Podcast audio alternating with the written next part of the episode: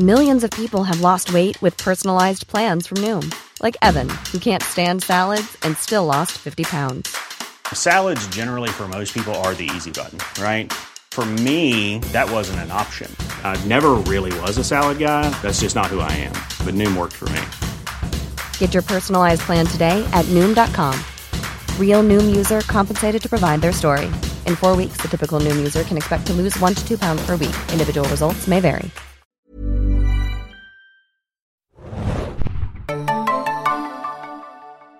Herzlich willkommen, liebe Serienjunkies, zu einer neuen Ausgabe des Serienjunkies Podcasts. Mein Name ist Hanna und heute haben wir ein großes, großes Special für euch vorbereitet.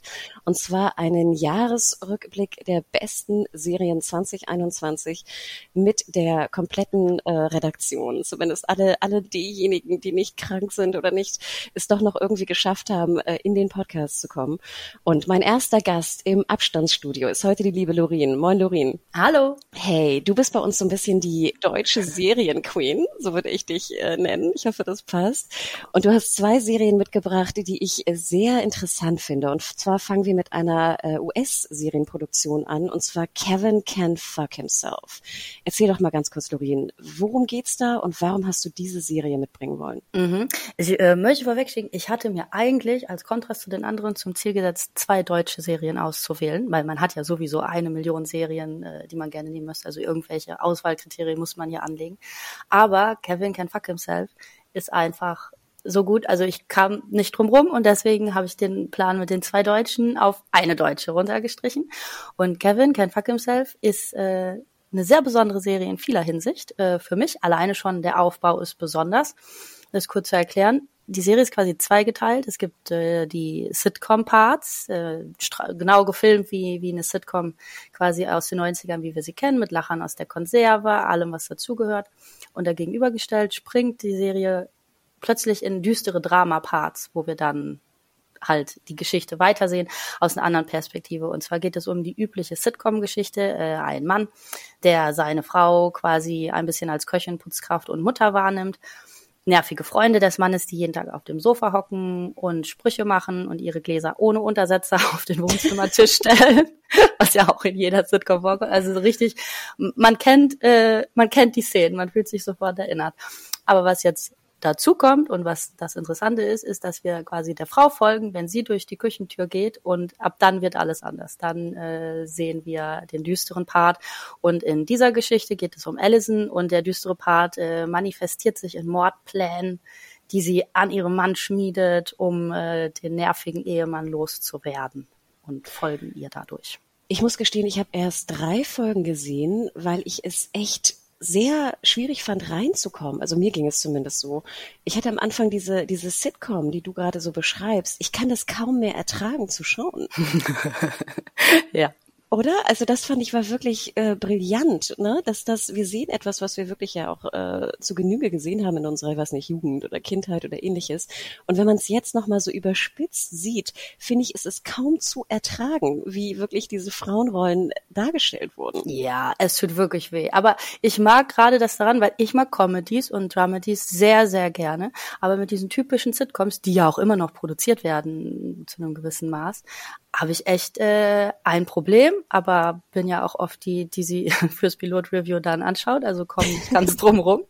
Und Kevin, Ken Fuck himself, ist wie so ein, ein sehr, sehr gelungener Abgesang genau auf diese Comedies, auf dieses Genre, weil es genau, wie du sagst, es holt alles, alle diese Sachen so quasi ins Neonlicht, die wir irgendwie schlimm daran finden, aber man hat es ja vielleicht noch nie so thematisiert oder genau drüber nachgedacht und die legen das einfach so aufs Tablett und zeigen uns das und das ist einfach genial gemacht. Also alleine dafür ist es einfach Hammer. Es sind äh, acht Folgen, ne? in Deutschland mhm. sind sie bei Amazon Prime abzurufen, ist aber eigentlich originär eine AMC-Serie. Wird es eine zweite Staffel geben und gibt es eine Art Cliffhanger am Ende? Oder wie muss ich mir so die, den Verlauf der Serie vorstellen? Nicht mit zu vielen Spoilern, bitte. Na klar. Nein, nein, ja, es wird eine zweite Staffel geben und ähm, als Cliffhanger kann man das gelinde gesagt bezeichnen, ja. Also es wird spannend. Das Ende ist auch ein bisschen der, der Wehmutstropfen für mich, weil mir das nicht so gut gefällt, wenn das ähm, quasi eines der zentralen Probleme, wo es die ganze Zeit, äh, wo es jetzt acht Episoden drum ging, mit einem riesen Cliffhanger beendet wird. Also da hätte ich mir mehr ein bisschen Rundenabschluss und ähm, was Neues gewünscht. Aber naja, also damit kann man leben, dass ähm, das ist nur ein kleiner, ein kleiner Wehmutstropfen. Ansonsten funktioniert äh, super viel an der Serie für mich. Vor allem die Figur, also Allison an sich. Die Schauspielerin ist ja aus Schitt's Creek, was mir natürlich nochmal besonders gefällt, aber das ist ja nicht der Hauptgrund. Sondern ich weiß nicht, ob du das empfunden hast, aber ich fand es genial, wie sie, wie die anderen, die in beiden Teilen vorkommen. Also zum Beispiel die Nachbarin, die kommt ja auch in dem Sitcom und in dem Drama-Teil vor. Da merkt man so einen richtigen Bruch. Die springen hin und her, die legen wie so eine Maske ab, wenn sie aus dem Sitcom-Teil rauskommen zum Beispiel. Und Allison ist einfach beides. Also auch in den Sitcom-Parts hat sie dieses, diese, man merkt so diesen Hass und diese, diese Wut, die sie hat. Und gleichzeitig, wenn man mit einem anderen Auge hinguckt, sieht es genau aus wie die Sitcoms von früher. Also es ist sehr gut geschrieben und perfekt dargestellt. Ich fand es auch fast immer ein bisschen traurig. Also ja, total. Nicht, ne? ja. Also wenn dann der normale Part beginnt, das ist wirklich, ich, ich, ich war mit meinen Gefühlen da komplett durcheinander. Also was man äh, natürlich begreift, was man da geguckt hat. Man war auch irgendwie dann fasziniert davon. Oh Gott, was hat man damals als normal angesehen in Sitcoms? Ne? Ja, voll. Truppen, ne? so.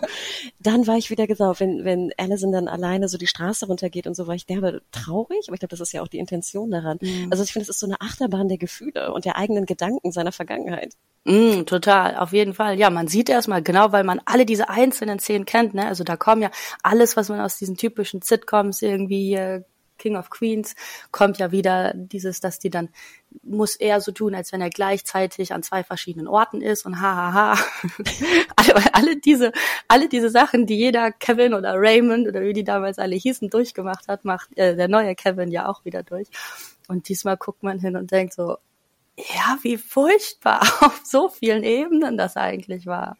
Also ja, eine Offenbarung auf jeden Fall ist diese Serie.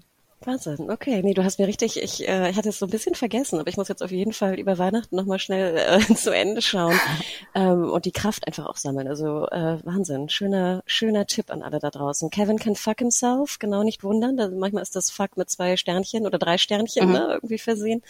Bei Prime Video auf Abruf. Genau. Komm, Kommen wir zum zweiten, seiner zweiten Serie. Du hast es eingangs ja schon erwähnt. Du wolltest auf jeden Fall eine deutsche Serie mitbringen. Mhm. Kannst du ganz grob vorweg sagen, wie du das deutsche Serienjahr einschätzen würdest? Ja, also ich war sehr zufrieden. Ich habe viele, viele gute Sachen gesehen. Ein paar, also es war für mich nicht möglich, eine neue rauszusuchen, mit der ich zufrieden war, vorzustellen, was aber nicht heißt, dass da nichts Gutes dabei war. Es war sehr, sehr viel Gutes dabei. Ich habe auch bis vor zwei Stunden habe ich Para Wir sind King als Deutschen meinen, meinen neuen Serietipp vorbereitet und dann im letzten Moment nochmal geknickt. War einfach aber, weil Kevin Can Fuck Himself so besonders ist und ähm, ja, ich gesehen habe, dass es sonst äh, niemand genommen hat.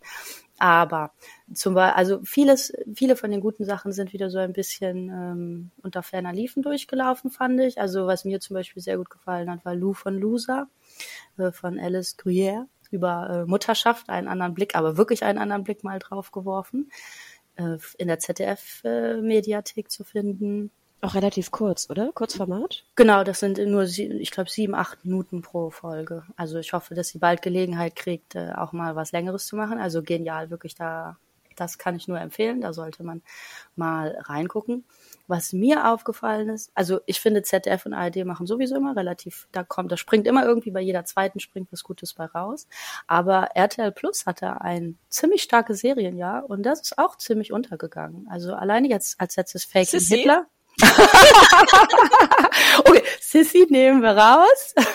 Dann machen wir eine Klammer drum. Aber dafür haben sie auch Faking Hitler gemacht, was ähm, sehr stark war. Und Anfang des Jahres haben sie zwei sehr gute Produktionen gemacht, die auch sehr wenig Aufmerksamkeit bekommen haben. Und zwar Thilo Neumann und das Universum mit Christoph Maria Herbst und Mirelle Schulz rettet die Welt über so, ja, ein bisschen das Fridays for Future Thema.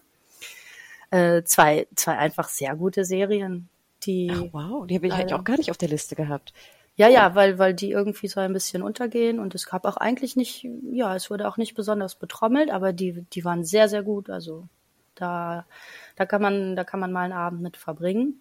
Und ansonsten hat der RBB viel rausgeholt für mich. Also warten auf den Bus sowieso, aber er hat auch Tina Mobil an den Start gebracht, was äh, ja also in einem Satz. Es handelt von äh, einer Frau, die mit einem Bäckereiwagen durch so die Randgebiete äh, Berlins fährt oder halt dann Brandenburg, wo die Leute nicht so einfach ähm, ja, an die Grund, Grundversorgung kommen andernfalls.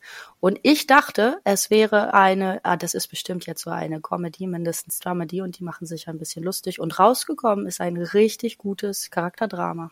Also Interessant, ich habe den Piloten gesehen von Tina Mobil. Ich fand, mhm. das war auch toll gespielt. Ja, ähm, ne? Und diese was ich sehr liebte, war, die Wohnungen wirkten sehr echt, weißt du? Sie wohnt ja auch in so einer Altbauwohnung, ne, mit mhm. ihren Kindern. Und ich finde, man hört so förmlich das Knarren und das Knarren der Türen und so. Weißt du, bei diesen doch immer noch sehr großen äh, Berliner Altbauwohnungen. Das fand ich unheimlich schön. Ähm, ich habe da nicht weitergeschaut, aber interessant, du hast recht. Es ist auch wirklich, finde ich, faszinierend, dass der RBB da, finde ich, sehr, sehr gute Serien produziert, ne? Als mhm. kleiner, sag ich mal, Sender in dem, äh, in dem Konstrukt. Du hast auch eine RBB-Serie mitgebracht, du hast sie eingangs schon erwähnt, die zweite Staffel von Warten auf dem Bus. Mhm.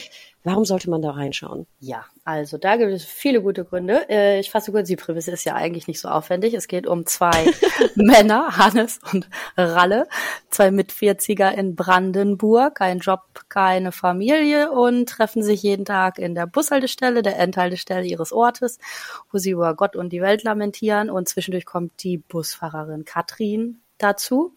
In der ersten Staffel äh, mehr so am Rande, in der zweiten Staffel gehört sie eigentlich auch fest zur Gang, was eine schöne äh, ja, schöne Entwicklung ist. Und also, was mir daran sehr gut gefällt, ist äh, das Kammerspiel-Syndrom ein bisschen, dieses äh, zwei Figuren halt unter sich. Also es gibt zwischendurch Besuch, aber ansonsten geht es eigentlich, äh, wir sind immer an der Bushaltestelle und es sind immer Hannes und Ralle und sie unterhalten sich einfach und das Drehbuch muss dann halt dementsprechend stark sein. Und ich finde, ich meine beobachtet zu haben, dass man über deutsche Serien viel sagen kann, aber dieses Kammerspiel, das können sie gut. Also das fängt bei Tatortreiniger und Ditsche für mich an oder jetzt Kranitz bei Trennung Geld, bei neueren, das, das kriegen die einfach gut hin, das funktioniert einfach ähm, sehr gut. Du hast recht, interessant, ne? Mhm. Dass wir Deutschen mal was wirklich gut können. Im ja, also ich möchte behaupten, das können wir vielleicht sogar ein bisschen besser als die Produktion aus den USA. Also ich vergesse bestimmt jetzt äh, so Ausschläger nach oben aus den USA, aber die Masse in Deutschland ist einfach, also das ist einfach schon, äh, sind schon viele. Ich habe auch nochmal, als ich jetzt nachgeguckt habe, habe ich gesehen, 2017 fand ich sehr gut. Culpa. Erinnert sich kein Mensch mehr dran, war von 13th Street mit Steve Airjack als Priester im Beichtstuhl. Fand ich genial. Also auch genau quasi das, äh, das gleiche Muster mit dem Kammerspiel, immer nur er ein Partner auf der anderen Seite des Beichtstuhls. Einfach eine grandiose Idee und super krass umgesetzt. Das Interessante daran ist ja auch, dass bei diesen Kammerspielen ja auch die Dialoge wahnsinnig wichtig sind. Ne? Genau, ja. Und das würde ja dann auch im Umkehrschluss bedeuten, dass wir Deutschen auch sehr, sehr gut Dialoge schreiben können, speziell wenn es halt irgendwie um wenige Personen auf engem Raum geht. Also das möchte ich von den deutschen Autoren behaupten. Das ist eine besondere Fähigkeit, äh, die sie, die sie echt äh, mit Glanz erfüllen. Ich habe nämlich Warten auf den Bus nur die erste Staffel gesehen. Ich fand, die zweite ging auch ein bisschen unter. Ne? Ich glaube, die landete im April oder so in, in der Mediathek. War ich irgendwie gerade irgendwie nicht äh, zugänglich für. Ich finde auch, dass da die Dialoge nicht nur witzig sind, sondern auch ernst und politisch und gesellschaftlich mm. bedeutsam. Ist das in der zweiten Staffel auch so? Würdest du sagen, in der zweiten sogar noch besser als in der ersten?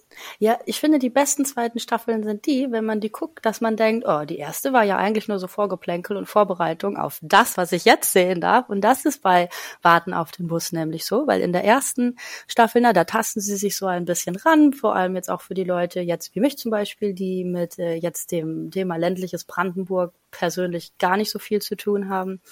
Äh, an das Willst Thema. Du nicht an der Bushaltestelle?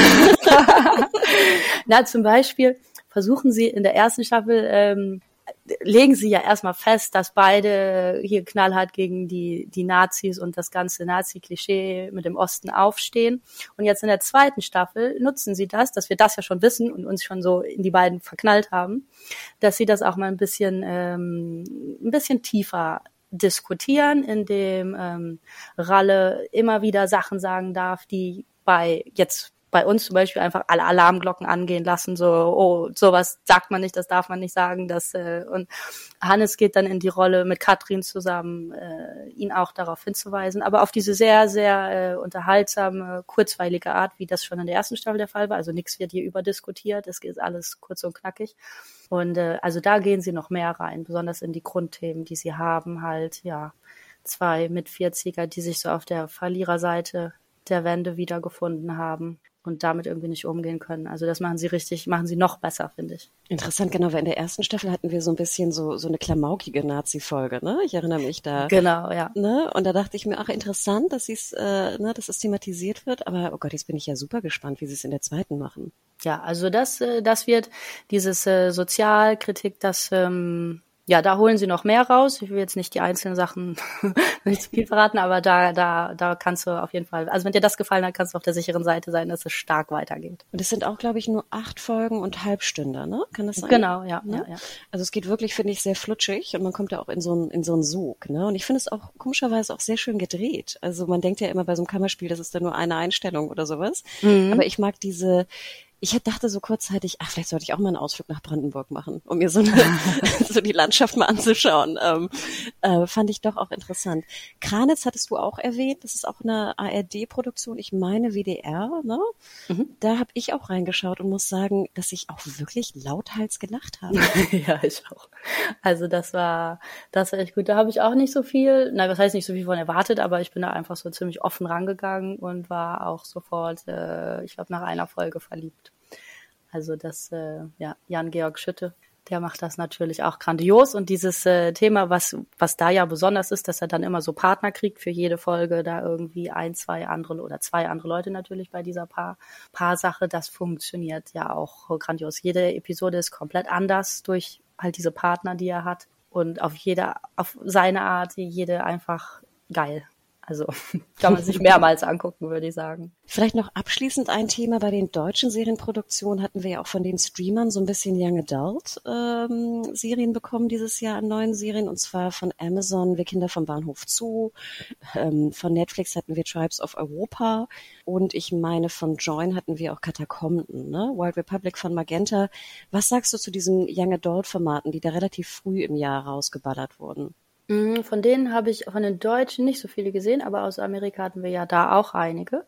Und ich muss sagen, mir gefällt das mittlerweile eigentlich sehr gut, weil das ist eigentlich jetzt auch mittlerweile ein Klischee, dass das für, für junge Erwachsene ist. Also viele von den äh, Formaten.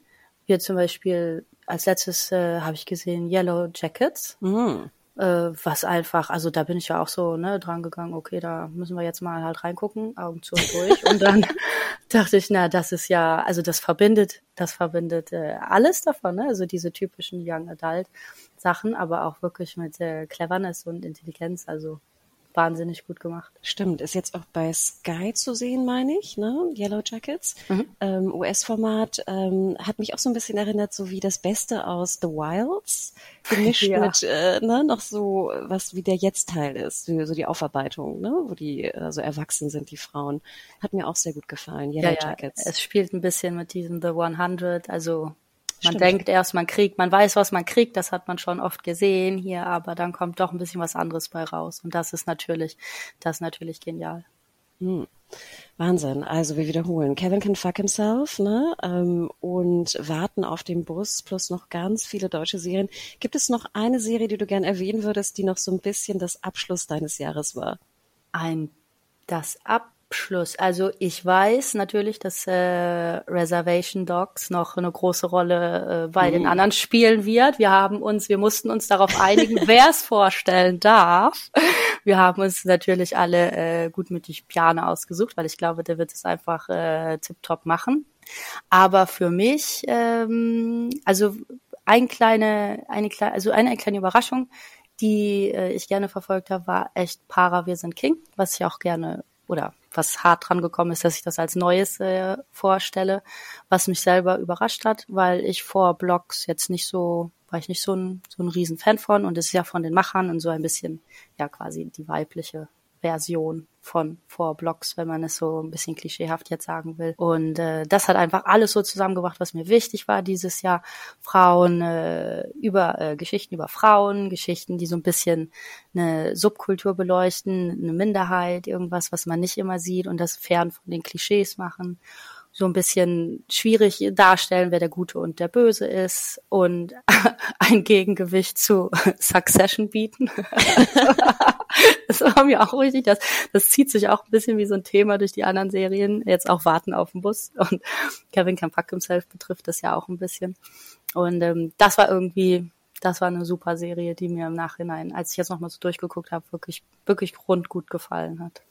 Genau, ist auch relativ früh gestartet, ne? Ich meine März, April. Genau, ne? ja, ist schon immer wieder her. Dann fühlt sich das schon wieder so weit weg an. Ne? Ich fand es ein bisschen, genau, auf der Berlinale wurde es, glaube ich, auch vorgestellt, ging dann so ein bisschen unter, ne? Aber ich gebe dir recht, ich habe leider bis jetzt nur den Piloten gesehen. Ich muss auch sagen, dass das wahnsinnig gut gespielt ist. Also ich mhm. dachte mir, die ganzen äh, weiblichen jungen Schauspielerinnen, ich habe die irgendwie vorher noch nie gesehen und dachte mir so, Gott, ich hoffe, wir sehen mehr von denen. Ich auch, auf jeden Fall. Ja, ich meine, die sind ja auch sehr jung, ne? Also da war ja auch nicht viel Zeit, jetzt viel von denen zu sehen, aber die kommen da rein, wie als wenn sie immer da gewesen wären und nichts anderes gemacht hätten und einfach, ja, ich äh, auch genial. Also das ist auch einer der großen Punkte natürlich, warum man da echt am Ball bleiben und ich fand auch toll, spielt ja auch in Berlin, ne? Da sind, finde ich, so diese, ich liebe diese Späti-Aufnahmen, weißt du? Es sieht einfach wirklich sehr so aus wie in einem, in einem Späti irgendwie in Berlin und ähm, wie sie sprechen. Also das finde ich auch eine schöne Weiterentwicklung, dass wir mittlerweile da auch in der, in der Tonalität des Sprechens auch ein bisschen näher an die Realität gekommen sind. Klar ist auch ein bisschen überspitzt teilweise, aber ich finde, es klingt einfach, wie du wirklich auch abends, wenn du, wenn du nachts in, in Friedrichshain in Späti gehst, dann hörst du so einen Talk. Ja, und auch die, diese, diese Randfigur, ne? wenn die dann in Späti gehen und dann mit dem ähm, Verkäufer da reden oder die auf der Straße sprechen sie auch ständig äh, irgendwelche Leute an. Und das sind auch nicht mehr so laufende Klischees, wie das früher oder wie das im Tatort dann öfter auch gerne ist. Ne? Das sind, und äh, immer noch ist. Ja, ja, das sind ähm, das einfach viel, viel besser gemacht. Ne? Und die Aufnahmen, ja, wenn man das so ein bisschen kennt, dann ist man da ja immer kritischer. Und da muss ich auch sagen, Berlin hat mir da auch sehr gut dargestellt gefallen. Also das haben die echt gut hingekriegt. Pa, wir sind King, King läuft jetzt ja auch bei HBO Max in den USA, ne? logischerweise mhm. wegen TNT und Warner. Ich bin gespannt, wie die Amerikaner das aufnehmen. Ich denke vielleicht aber ganz gut. Ich glaube, es wird funktionieren. Ich glaube auch, dass denen gefällt, dieses Berlin-Ding und dann so, ja, ich glaube, das wird das könnte ein Erfolg werden. Ich würde es Ihnen auf jeden Fall sehr wünschen. Ja, super, Lorin. Ich danke dir sehr für diesen äh, großen Einblick auch in die deutsche Serienwelt. Ähm, immer auch wichtig. Und dann würde ich eigentlich abschließend vielleicht zusammenfassen, es war ein gutes deutsches Jahr, oder? Das kann man sagen, ja. Ja, das würde ich auch sagen. Ja, super. Dann äh, frohe Weihnachten, ne? schöne Feiertage. Dankeschön. Dir auch. Weiter geht's. Im Abstandsstudio begrüße ich unseren Auslandskorrespondenten, den lieben Bjane. Moin Bjane. Servus, ne? Ach, servus, stimmt. Grüß Gott, sagt man auch bei euch, oder? Ja, das bringe ich aber nicht über die Lippen. Damit tue ich mich noch schwer. Wenn ich muss noch ein paar Jahre hier wohnen, glaube ich, bis ich das auch noch hinkriege. Ich habe ich hab ja mal ein Jahr gewohnt in, im schönen Wien und habe versucht, ja. das zu sagen. Und ich glaube, jedes Mal, wenn ich in ein Geschäft kam und es sagte, guckten mich alle komisch an, weil ich das so komisch ausspreche.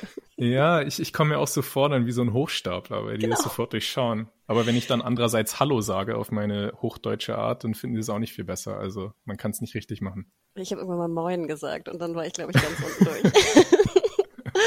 Aber jetzt soll es um Serien gehen und äh, weiterhin schauen wir uns natürlich an. Ich habe äh, die Vorgabe gegeben, immer nur eine neue, eine alte Serie zu mhm. präsentieren. Mhm.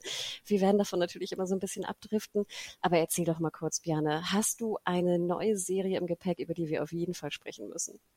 Ja, die habe ich. Und das war auch ganz witzig im Vorfeld, als wir überlegt haben, wer was macht, äh, war es bei der Serie so, wo das tatsächlich drei oder vier Leute das eigentlich gern gemacht hätten, aber am Ende fiel mir dann die Karte netterweise zu. Und das zeigt ja auch schon, äh, wie empfehlenswert diese Serie ist, wenn die halbe Redaktion dahinter steht. Es geht nämlich um die neue FX-Dramedy Reservation Dogs, also ein Halbstünder, der dieses Jahr erschienen ist, produziert erstmal auch ein Name, wo man natürlich sofort weiß, okay, das Ding kann eigentlich nur gut sein von Taika Waititi den wir kennen für die super Vampir-Komödie What We Do in the Shadows oder auch im Filmbereich für Jojo Rabbit oder Tor 3. Einfach einer, der einerseits immer super lustig ist und albern, aber auch mit so einer Warmherzigkeit und Schönheit und der besonders immer gern Geschichten von jüngeren Menschen erzählt und, das auch einfach total gut macht, was ja auch nicht selbstverständlich ist, wie man von anderen Serien vielleicht auch kennt. Dexter. Ähm, oh je, oh Gott, ich will den Shitstorm schon wieder kommen. okay, ich, ich beziehe mich nur auf Reservation Dogs. Und er hat das aber zusammen gemacht mit einem Mann, den, glaube ich, vorher noch niemand wirklich auf dem Zettel hatte, außer irgendwelche KennerInnen von äh, Sundance Filmfestival Nummern. Also das ist ein ähm, Mann aus Oklahoma, der heißt Sterling Harjo und der ist selbst indigen. Man könnte ja sagen, dass Taika Waititi auch indigen ist, nur eben Maori-Wurzeln ähm, hat in Neuseeland, aber der Sterling Harjo ist eben, ähm, ja, hat Wurzeln der Amerika, also hat amerikanische Ureinwohnerwurzeln. Und genau darum geht es in der Serie auch haupt hauptsächlich bei Reservation Dogs. Die Serie spielt nämlich in einem sogenannten Reservat, was eben auch staatlich geschützt ist, eben als so eine Art äh, naja, Wiedergutmachung ist das falsche Wort, weil das, was die, was die Europäer den amerikanischen Ureinwohnern angetan haben, ist nicht wieder gut zu machen, aber dass die dort wenigstens ein Land haben, was ihnen auf dem Zettel erstmal zugeschrieben wird. Aber die Serie zeigt auch, dass das alles totaler Bullshit ist, weil in Wahrheit äh, ist für die natürlich dort auch nicht alles super. Denn die Stadt, in der das spielt, das ist so eine ganz, ganz kleine Stadt, wo auch jeder jeden kennt und auch wenig Perspektiven herrschen. Die ist total trostlos. Und das ist auch das, was unsere Hauptfiguren, das ist, wie ich schon gesagt habe, sind das auch wieder junge Leute, so eine kleine Gang von vier Leuten, die alle total charmant sind und super lustig und man will einfach mit ihnen abhängen. Die nennen sich auch die Rest Dogs, also wie der Serientitel, Reservation Dogs. Und die wollen unbedingt weg aus dieser Stadt, weil es einfach so deprimierend ist. Und das hat sogar noch eine etwas dramatischere Komponente, wenn man erfährt, dass ein Fünfter in diesem Bunde sogar gestorben ist. Und sie deuten immer nur vage an, dass die Stadt daran schuld ist. Deshalb haben sie umso mehr diesen Drang, äh, so schnell wie möglich Geld zu verdienen, teilweise auch mit sehr illegalen Machenschaften, mit Tricks und äh, Raubüberfällen, um nach Kalifornien zu kommen, ins, ja, ins goldene Land. Soweit ist, glaube ich, erstmal die Zusammenfassung. Genau, und wenn man es als Genre verpacken müsste, finde ich, äh, ich dachte immer so, ich sehe da auch ganz starke Coming of Age, äh, ja. fast auch Comedy drin, aber wie du schon andeutetest, ist da ja auch sehr viel Drama drin, aber unheimlich schön verpackt, finde ich, wenn man das sagen darf. Ja, total. Also die Serie ist wirklich eine perfekte Dramedy in dem Sinne, dass es beides einfach sehr gelungen ist und nichts unter dem anderen jeweils leidet. Und die Episoden sind auch so unterschiedlich zueinander, dass manche dann eben doch den Comedy-Fokus haben, manche dann eher den Drama-Fokus, aber irgendwie schwingt immer beides perfekt harmonisch mit. Ja, man kann sich so beides so ein bisschen rauspicken. Ne? Möchte man jetzt einfach ein genau. bisschen eine Coming-of-Age-Haha-Geschichte äh, haben oder geht man jetzt wirklich mal ein bisschen tiefer rein und überlegt, was das eigentlich wirklich für Kritik auch äh, gibt ne? an dem äh, an dem Reservat, in dem wir da uns befinden. Du hattest die jungen Darsteller schon genannt. Was war denn so oder wer war so dein Liebling von den Vieren? Oder fünf, aber äh, hauptsächlich vier. Das, das kannst du mir nicht antun. das ist wirklich schwer. Also im Prinzip, wenn man die sieht, vor allem der äh, Schauspieler von Bear, ich tue mich wirklich sehr schwer mit der Aussprache des Namens. Vielleicht willst du es Vielleicht kannst du das? Ich vor allem, die jeden Namen ungefähr falsch aussprechen. Okay, ich sag's einfach mal. The, the Pharaoh Woon Atai, glaube ich, würde es ungefähr heißen. Mhm. Und der Typ sieht halt wirklich aus wie ein, wie jemand, der in zehn Jahren der große Hollywood-Star ist, der jetzt so richtig im Kommen sein sollte, weil er einfach gut aussieht und eine totale Präsenz auf der Leinwand, Leinwand hat. Aber dann gibt es halt auch noch die anderen. Also Devery Jacobs hat sich, glaube ich, im Endeffekt, die die Eleanor, Elora spielt, hat sich, glaube ich, so ein bisschen durchgesetzt als Liebling, weil sie einfach eine ganz besonders starke Episode hat, in der auch Bill Burr als Gaststar auftritt, mhm. die auch einfach wahnsinnig stark ist. Und es gibt viele wahnsinnig starke Einzelfolgen in dieser achteiligen Staffel. Aber für mich persönlich auch Paulina Alexis als Willie Jack hat genauso grandiose Momente und verkörpert auch, glaube ich, diesen Humor der Serie in sich noch am besten. Das ist irgendwie sowas total offenherzig, ähm, geschlagen, positiv und negativ, also so alles gemischt, weil da nochmal zu dem Punkt, dass es Comedy und Drama gibt. Die Comedy entsteht ja genau daraus, dass es diesen Menschen dort nicht wirklich gut geht. Also die haben so eine Art Geigenhumor oder so und mhm.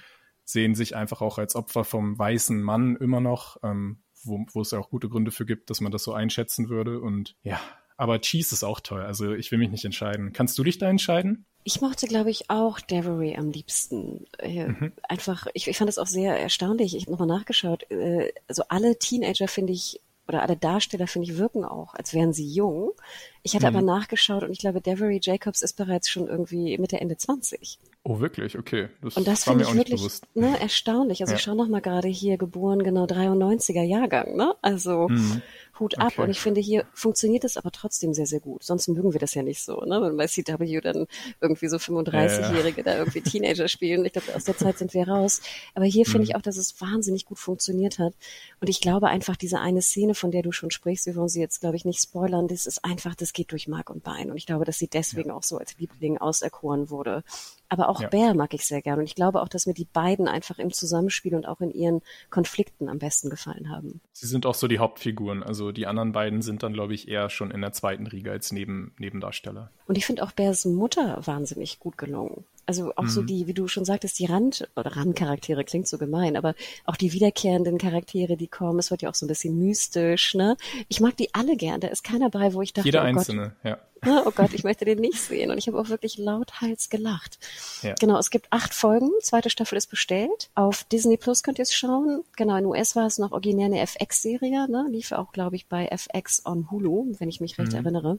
Aber ich würde auch sagen, das ist so ein bisschen der Kritikerliebling und Kritikerinnenliebling, ja, oder? Voll. Dieses Jahr. Aber auch völlig zu Recht, weil es öffnet wirklich etwas, nochmal, es schaltet quasi etwas ganz Neues frei, was wir leider bisher noch gar nicht so hatten. Erstens äh, Geschichten aus diesem indigenen Umfeld, die einfach komplett unterrepräsentiert sind. Aber zweitens, noch wichtiger, ähm, indigener Humor, weil wenn man indigene Menschen dann mal repräsentiert gesehen hat, dann waren die meist so sehr bitter, ernst und verbissen, so mystisch und so. Aber in dem Fall sind es einfach total sympathische, lustige Menschen, lebensfroh auch, trotz aller Umstände. Und einfach auch so eine ganz andere Art von Humor. Also immer ein Beispiel, das ist jetzt kein großer Spoiler, aber ich finde, das beschreibt die Serie einfach so perfekt, ist das, wo sie die Augen von der Eule zensieren, weil es äh, in manchen, in manchen äh, Kulturen dort in dem indigenen Bereich eben diesen Aberglauben gibt, dass wenn man eine Auge, äh, eine Eule in die Augen schaut, dass es Pech bringt. Und die Serie macht sich dann einen Witz draus, dass sie die Zuschauer davor verschonen will, Pech zu haben und zensiert die einfach. Und das sind so viele ganz andere Facetten, die man natürlich gar nicht selber kannte, weil man nicht aus diesem Umfeld kommt und es ist so toll, dass die jetzt endlich mal ähm, zu sehen sind. Also total bereichernd einfach auch. Ich fand auch interessant, vielleicht geht das so ein bisschen in dieselbe Ecke, dass wir auch nicht irgendwas mit Casinos sehen. Ja, find, genau. Ne, sonst haben wir immer so diesen Casino-Plot äh, äh, gehabt. Und du hast recht, hier geht es einfach wirklich um ja Familien, ne? Und wie ist es eigentlich da aufzuwachsen? Und ich glaube, da kann ja auch jeder irgendwie sich auch identifizieren mit Jugendlichen, die irgendwie vielleicht weg wollen aus ihrer Kleinstadt ja. oder was anderes erleben genau. wollen. Ne? toller, toller Tipp, toller Hinweis. Reservation Dogs, zweite Staffel, können wir in 22 schon damit rechnen? Äh, Daumen drück. Ich hoffe doch. es ist immer schwer zu sagen in der Pandemie, aber ich glaube, sie haben, ja, es wurde im September bestätigt, denkt man, das müsste eigentlich klappen, wenn alles gut Many of us have those stubborn pounds that seem impossible to lose, no matter how good we eat or how hard we work out. My solution is PlushCare. PlushCare is a leading telehealth provider with doctors who are there for you day and night to partner with you in your weight loss journey. They can prescribe FDA-approved weight loss medications like Wagovi and Zepbound for those who qualify. Plus, they accept most insurance plans. To get started, visit plushcare.com slash weight loss. That's plushcare.com slash weight loss. Gut läuft. So, jetzt kommen wir zu einer alten Serie, wo auch ein bisschen drum mhm. gekämpft wurde. Jana, du hast dich durchsetzen können. und zwar Succession. Sag doch einmal ganz kurz für diejenigen Hörenden, die mit Succession noch gar nichts anfangen konnten und sich nie so rangetraut haben, warum das eigentlich so beliebt und so geil ist. Ja, also wenn ich da noch kurz ein bisschen persönlich ausholen kann, ich habe immer noch das Gefühl, dass ich Succession so, eine, so ein bisschen was schuldig bin, weil ich damals die Pilot Review geschrieben habe, als die Serie 2018 ähm, auf Sendung ging. Und ich fand es damals nicht so toll nach der ersten Folge. Ich dachte, hä, das ist ja irgendwie nur so ein bisschen wie Billions oder so. So braucht man nicht. Reiche weiße Menschen, die in einer völlig abgehobenen Welt leben, so ihre lächerlichen kleinen reichen Probleme haben und keine Ahnung. Aber erst mit dem Lauf der ersten Staffel, vielleicht so nach der Hälfte der Folgen, habe ich langsam gemerkt, okay, das ist, das ist hier kein Drama, was bei uns auf die Tränendüse drücken soll und auch nicht irgendwie zeigen soll, wie geil das ist, dass die coole Autos haben und in großen Häusern wohnen, sondern es geht hier um eine unfassbar bewegende Familiendynamik. Also kurz, um zu erklären, worum es überhaupt geht. Kann mir nicht vorstellen, dass äh, es noch Leute gibt, die noch nie dafür gehört, äh, davon gehört haben als Serienjunkies, aber ich sag's einfach nochmal. Ähm, Im Zentrum steht ein alter äh, Medienmogul, gespielt von Sir Brian Cox, der langsam sich so ein bisschen auf den Ruhestand vorbereitet. Er hat ein Milliardenimperium aufgebaut, ähnlich wie Rupert Murdoch, wo in dem Medienkonzern wirklich alles dabei ist, von Filmstudios über Nachrichtensender, Zeitung bis hin zu Vergnügungsparks. Und der braucht jetzt halt jemanden, der langsam das Ruder übernimmt. Dummerweise sind seine drei Kinder, eigentlich hat er vier, aber das vierte Kind zählt gar nicht so wirklich, sind seine drei Kinder die kompletten Fuck-ups, weil er sie als Vater so verzogen hat, weil er nie für sie da war, ihnen nie die Liebe gegeben hat, nie Selbstbewusstsein aufgebaut hat, so dass die drei einfach überhaupt nicht qualifiziert sind, um das zu übernehmen. Und trotzdem haben sie natürlich ihr Anspruchsdenken, dass sie alle denken, sie sind der auserwählte Thronfolger und versuchen dann wirklich wie in so einem Shakespeare-Stück mit unfassbaren Intrigen sich gegenseitig auszuspielen, dabei dann auch gern mal irgendwie Familienmitglieder gegeneinander aufhetzen und äh, auch kein Problem, wenn es dann irgendwelche Opfer gibt. Und das Ganze hat dadurch wirklich so ein ähm, ja, so ein Familiendrama oder royalen Kampffaktor, dass ich es eigentlich am liebsten mittlerweile schon immer mit Game of Thrones vergleiche. Also die Familie Roy, um die es dort geht, das sind eigentlich Lannisters. Das ist eins zu eins dieselbe Familie mit denselben Problemen, die alle Probleme immer nur mit Geld lösen und untereinander überhaupt nicht funktional sind, sondern sich gegenseitig zerstören. Ich wollte gerade sagen, ich finde, sie sind auch unfassbar gemein zueinander. Ja. Also ich ertappe mich immer wieder, dass ich Succession immer nur in Dosen schauen kann, weil mir das teilweise auch immer noch extrem wehtut, was sie da ja. machen miteinander und wie sie denken und handeln. Gemein, aber auf eine sehr lustige Art. Also wirklich, ich kenne keine Serie, wo die Beleidigungen, die sich die Leute gegenseitig an den Kopf werfen, so wortgewandt und oh, so wunderschön geschrieben sind. Das ist wirklich fast schon Poesie, wie die Leute sich da gegenseitig äh, fertig machen. Allein das. Geht es dir da auch so? Ich muss manchmal dann so Pause drücken und nochmal drüber nachdenken, was gerade gesagt wurde. Und dann kann ich erst so ein Stück verspätet lachen. ähm, ich weiß nicht, ich schaue die Folgen sowieso dann immer zwei oder dreimal innerhalb von wenigen Tagen. Deshalb schaue ich sie dann lieber am Stück, ohne Pause zu machen. Aber ja, das ist teilweise so schnell, das ist wie so ein, wie so ein Schusswechsel oder sowas, die sich da an Worten gegenseitig um den, um den Kopf werfen. Ja, das ist echt perfekt geschrieben einfach. Genau, und man, vielleicht kann ich auch dazu sagen, ich mochte den Piloten auch nicht so gern. Also ich fand, mhm. ich konnte auch diesen Humor kannte ich auch gar nicht. Diese Art von Humor. Also ich ja. wüsste auch nicht, mit was das zu vergleichen wäre. Und Very British, würde ich schon sagen, oder? Ist ja auch ein, von einem britischen Se äh, Serienmacher. Wahrscheinlich hast du recht, wahrscheinlich ist das so verwirrend. Ne? Es ist ein britischer Humor, ja. der aber jetzt auf so eine sehr, und es ist super teuer auch produziert. Ne? Also ja, gerade wenn wir so in also Staffel zwei oder drei gehen, da sind Außenaufnahmen, da sind Hubschrauber, da sind, also ich finde, es sieht wahnsinnig hochwertig und teuer ja. aus. Ja, also wie gesagt, ich kann jedem auch nur empfehlen, da wirklich mal reinzugehen. Vielleicht so genau drei, vier Folgen zu gucken am Stück am Anfang. Ähm, aber dann berichte doch noch einmal ganz kurz. Wir sind jetzt in der dritten Staffel und ich glaube, du hast mhm. auch so einen gewissen Liebling, oder? Da, äh, der sich herauskristallisiert hat von den äh, Kinder-Roys. Ja, es ist bei Succession wirklich erstmal total eine, eine ganz neue Situation, weil wir haben da, ich würde sagen, so vier oder fünf Schauspieler dabei, die die, die, die Darbietung ihres Lebens gerade abliefern. Also die Schauspielerin von Schiff, äh, Sarah Snook ist genial, Kieran Culkin als ähm, als Romulus oder als Roman mhm. äh, ist genial. Der ist, glaube ich, für, auch dein Favorit, wenn mhm. ich mich mhm. nicht irre. Ja, weil der wirklich auch der lustigste ist. Der ist so verdammt lustig. Ich muss schon lachen, wenn ich ihn nur sehe und seine, ja. seine Mimik. Weißt du, wenn er, er kommentiert ja auch eigentlich alles, was gesagt wird, nochmal mit seiner Mimik. Ja. Also wenn er nicht schon irgendwas Böses gesagt hat. Und ich finde, er spielt es. Es muss, er muss den Spaß seines Lebens ja. haben, glaube ich. Total. Und er ist perfekt besetzt auch. Und mein kleiner Favorit ist dann am Ende trotzdem mein Number äh, One Boy ist Candle Roy, also der älteste Kenny, ähm, gespielt von Jeremy Strong, der ich bin jetzt gerade, habe ich ihn noch mal ganz neu lieben gelernt, weil ich dieses äh, New Yorker Porträt gelesen habe, was so ein bisschen im Internet zirkuliert, mhm. wo es um seine gesamte Karriere geht, wie er eigentlich wirklich bis vor vier Jahren schon fast am Ende war, weil er nie wirklich den Durchbruch geschafft hat, immer nur so kleinere Filmrollen und ähm, ja, hat dann auch überlegt aufzuhören. Dann hat er sich noch auf die Rolle von Roman beworben, hat die auch nicht bekommen und irgendwie hat er dann diese Rolle bekommen als Candle und es ist einfach, also während alle anderen perfekt sind, ist er, habe ich auch in meiner Kritik jetzt zur dritten Staffel geschrieben, einfach überperfekt, weil er ist einfach diese Figur auch geworden, weil er geht da mit so einer Ernsthaftigkeit an diesen Charakter an äh, heran. Und diese Ernsthaftigkeit sorgt erst dafür, dass dieser tragische Charakter so lustig ist oder so tragisch lustig ist, wie er in Wahrheit jetzt auch rüberkommt.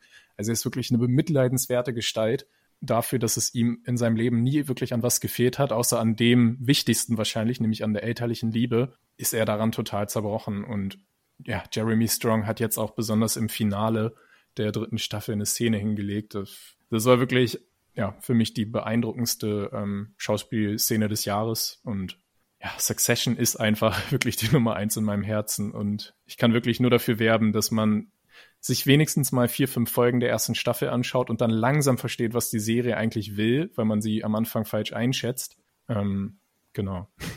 Ich habe immer noch nicht so ganz verstanden, was die Serie eigentlich will, bis auf mich zu unterhalten auf sehr, sehr hohem äh, Maße. Ich, wie gesagt, ich erwische mich doch immer wieder, auch gerade bei Kendall. Ich, ich habe so, der, wie du schon sagtest, es ist ein so unfassbar tragischer Charakter irgendwie, dass ich, ja. es tut mir richtig im Herzen weh, wenn ich seine ja. Teile sehe. Ja, es ist auch so ein bisschen Cringe-Comedy wie bei The Office oder so, ne? Total. Und ich, ja. ich würde den am liebsten irgendwie umarmen wollen, aber ihn auch irgendwie so schütteln wollen und sagen, sag mal, Kendall, schnallst du noch irgendwas hier? Wahnsinn. Sehr gemischte Gefühle und allein deshalb ist die Serie für mich auch so speziell, weil sie ganz andere Dinge in mir auslöst als alle anderen Serien, die ich kenne.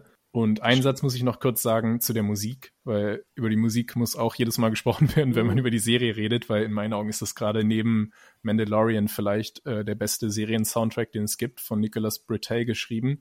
Und dieser Soundtrack selbst, das müsst ihr euch einfach mal bei YouTube anhören, weil daran kann man auch schon ungefähr abschätzen, ob man die Serie mögen wird, weil die hat schon diese perfekten, diesen perfekten Widerspruch, der aber irgendwie überraschenderweise doch Sinn ergibt aus Drama und Comedy und er selbst hat das, der Komponist hat das selbst so beschrieben, dass er darin ausdrücken wollte, diese Gravitas und gleichzeitige Absurdität, die die Serie hat. Und das finde ich beschreibt das eigentlich ziemlich gut. Also es ist alles sehr ehrwürdig, royal und das sind mächtige Menschen, die äh, unfassbar wichtige Dinge machen und sich quasi auch den Lauf der Welt verändern durch ihr Medienimperium. Die prägen Amerika, das moderne Amerika hat quasi der Vater Logan Roy kreiert über seinen Sender. Und Gleichzeitig ist das alles so lächerlich, wenn man das sieht, wie die da in ihren Konferenzräumen sitzen und sich streiten wie im Kindergarten. Andererseits sind das eben die Menschen, die das Geschick unserer Welt kontrollieren und das macht es irgendwie so verrückt, einfach verrückt. Absolut. Also Succession, äh, dritte Staffel ist auf Sky abzurufen. Die sind noch einen Tick zurück. Ne? Ist ein bisschen schade, ja, finde ja. ich immer, wenn man sich da nicht so mhm. ganz dem, dem Boom und Buzz auch, ähm, vor allem der US-Medien auch mit anschließen kann. Aber ja, schaut auf jeden Fall mal rein. Ähm, es, es lohnt sich. Und diese, ich, schon wenn wir drüber reden, spüre ich diese Gefühle, die ich habe, wenn ich es schaue, die komplett so hin und her geworfen werden. Ja, auch ein bisschen sprachlos, ne, dass man es einfach nicht richtig in Worte bringen mhm. kann, was es ist, aber die Serie hat irgendwas ganz Besonderes. Absolut. Kommen wir zum Schluss noch. Hast du vielleicht noch so ein kleines Tippchen äh, da, was vielleicht noch zu wenig Aufmerksamkeit bekommen hat, insgesamt im Jahr? Ja, ich habe noch so einen kleinen Überraschungstipp ähm, und der hat wirklich überhaupt keine Aufmerksamkeit bekommen. Also man findet auch kaum äh, Besprechungen dazu, vor allem in Deutschland nicht. Es handelt sich nämlich um die Netflix-Animationsserie Maya und die drei. Das ist auch eine ein blöder kleine, Titel, wenn ich das mal sagen darf. Ja, total. Da hast du recht. Also der ist so nichtssagend auch, ne? Aber du hast es jetzt auch gesehen. Vielleicht willst du es mal, weil ich habe es schon in meiner Kritik, die auch gern bei Serienjunkies lesen können, sehr ausführlich beschrieben. Aber vielleicht, also mich würde interessieren, wie du das äh, empfunden hast. Genau, ich dachte, ich, ich habe ja eure Listen bekommen, ne, was ihr besprechen wollt. Und da war Maya and the Three bei dir genannt. Und ich dachte mir so, gut, das passiert wirklich selten, dass ich mit einem Titel genau gar nichts anfangen kann. Also zero. Und ich ja. dachte auch so, hoch, war ich irgendwie im Urlaub und habe irgendwas verpasst oder so? Also genau, du sagtest es schon, es ist eine Animationsserie. Ich habe mich jetzt inhaltlich gar nicht so sehr damit beschäftigt, weil ich dachte, du wirst sie vorstellen. Ich habe sie also mhm. nur gesehen. Mein Problem ist gerade, dass ich immer noch sehr in diesem Arcane-Fieber bin. Ja ja. Und deswegen wahnsinnig große Probleme hatte mit dem Animationsstil. Denn ich glaube, das können wir mhm. schon vorweg sagen. Es ist ein sehr computerzentrierter Animationsstil. Ja. So wie die modernen Pixar-Filme, so wie bei Coco oder so. Genau, und das ist ein Stil, den ich potenziell schon nicht so gern mag. Und jetzt gerade, wenn man speziell von Arcane kommt, kann ich gar nicht damit gerade. Ja. Das ist ganz merkwürdig. Aber das ist lustig, weil ich mag diesen Stil auch nicht. Aber trotzdem würde ich sagen, dass der visuelle Stil das stärkste bei der Serie ist. Aber das können wir gleich vielleicht noch ein bisschen ausführen. Genau, es geht auf jeden Fall um, um ich glaube, es heißt immer, wir sind in Tekka, ne? also in mhm. TECA, wo ich mir nochmal recherchieren wollte. Sind das jetzt Azteken? Ich glaube, es ist so eine Mischung aus, also hauptsächlich glaube ich Azteken, aber auch ein bisschen Maya-Einflüsse. Äh, Und das geht dann auch auf die Mytholo äh, Mythologie über, die auch so eine Mischung, glaube ich, von beiden ist. Aber ich bin auch kein Experte. Okay, deswegen, ich hatte ich dafür gesagt, ich hätte auf dich gesetzt heute. Ich hatte, sonst hätte ich ja. mir das natürlich auch nochmal äh, nachgeschaut. Aber es geht so ein bisschen eigentlich so der Klassiker, ne? Die, die, die Tochter, äh, die Eltern sind irgendwie die, die König, mhm. äh, der, der Vater ist der König des Reiches und die Tochter will irgendwie ein, ja, ein bisschen mehr und ein anderes Leben führen, ne? Ein selbstbestimmtes Leben, sag ich mal so. Was mich ein bisschen abgeschreckt hat am Anfang war, dass die männlichen Charaktere so breit sind wie der gesamte Bildschirm. ja, die Körper also sie, sind wirklich äh, ne?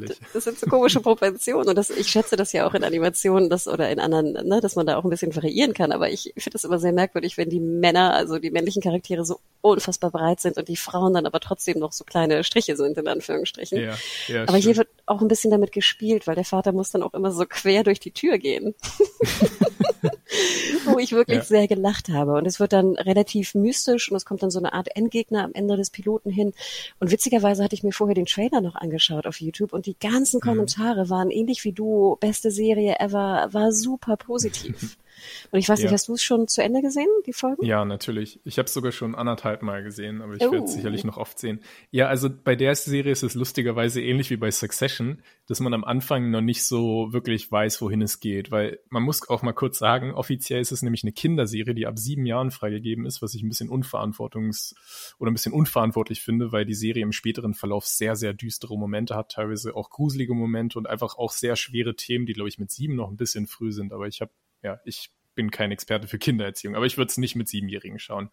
Aber dementsprechend ist auch der Humor eben, vor allem in der ersten Folge noch am meisten, sehr, sehr albern ähm, auf Kinder zugeschnitten. Aber das, was die Serie eigentlich so krass macht, ist dann erst auch später zu erkennen, nämlich diese epische Abenteuergeschichte. Also Maya will eben, du hast ja schon gesagt, sie will nicht einfach nur hier nett an, am Hofe dienen und so, sondern sie will ein großes Abenteuer leben. Sie will eine große Kriegerin sein und sieht sich auch so ein bisschen als Auserwählte einer großen Prophezeiung, um den Gott des Krieges ähm, zu besiegen. Das ist der Endgegner, das kann man, glaube ich, auch schon spoilern, das ist kein großes Geheimnis.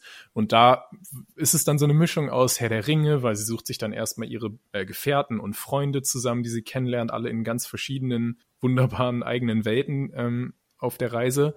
Und dann geht es auch, um noch einen anderen Bezug dazu zu bringen, so ein bisschen wie bei Avatar, die Last Airbender, bei dieser Abenteuerreise eigentlich hauptsächlich um Freundschaft. Also die wahre, das wahre Abenteuer sind die Freunde, die wir auf dem Weg gefunden haben. Und es hat dadurch auch eine totale Warmherzigkeit, die in meinen Augen so die zweite Stärke der Serie ist. Ja, was war die Frage eigentlich? Äh, genau, du hattest es zu Ende gesehen, warum es sinnvoll ist, aber das Ja. beschreibt es schon sehr gut und danke, dass du das Mhm. nochmal deutlich machst, weil dieses Klamaukige, dieser Ja. Humor gefiel mir auch nicht so in der ersten Mhm. Folge. Und Ja. wenn du jetzt sagst, dass der sehr viel weniger vorkommt und es nachher so ein bisschen, sag ich mal, größer und komplexer wird, ähm, bin ich auf jeden Fall interessiert.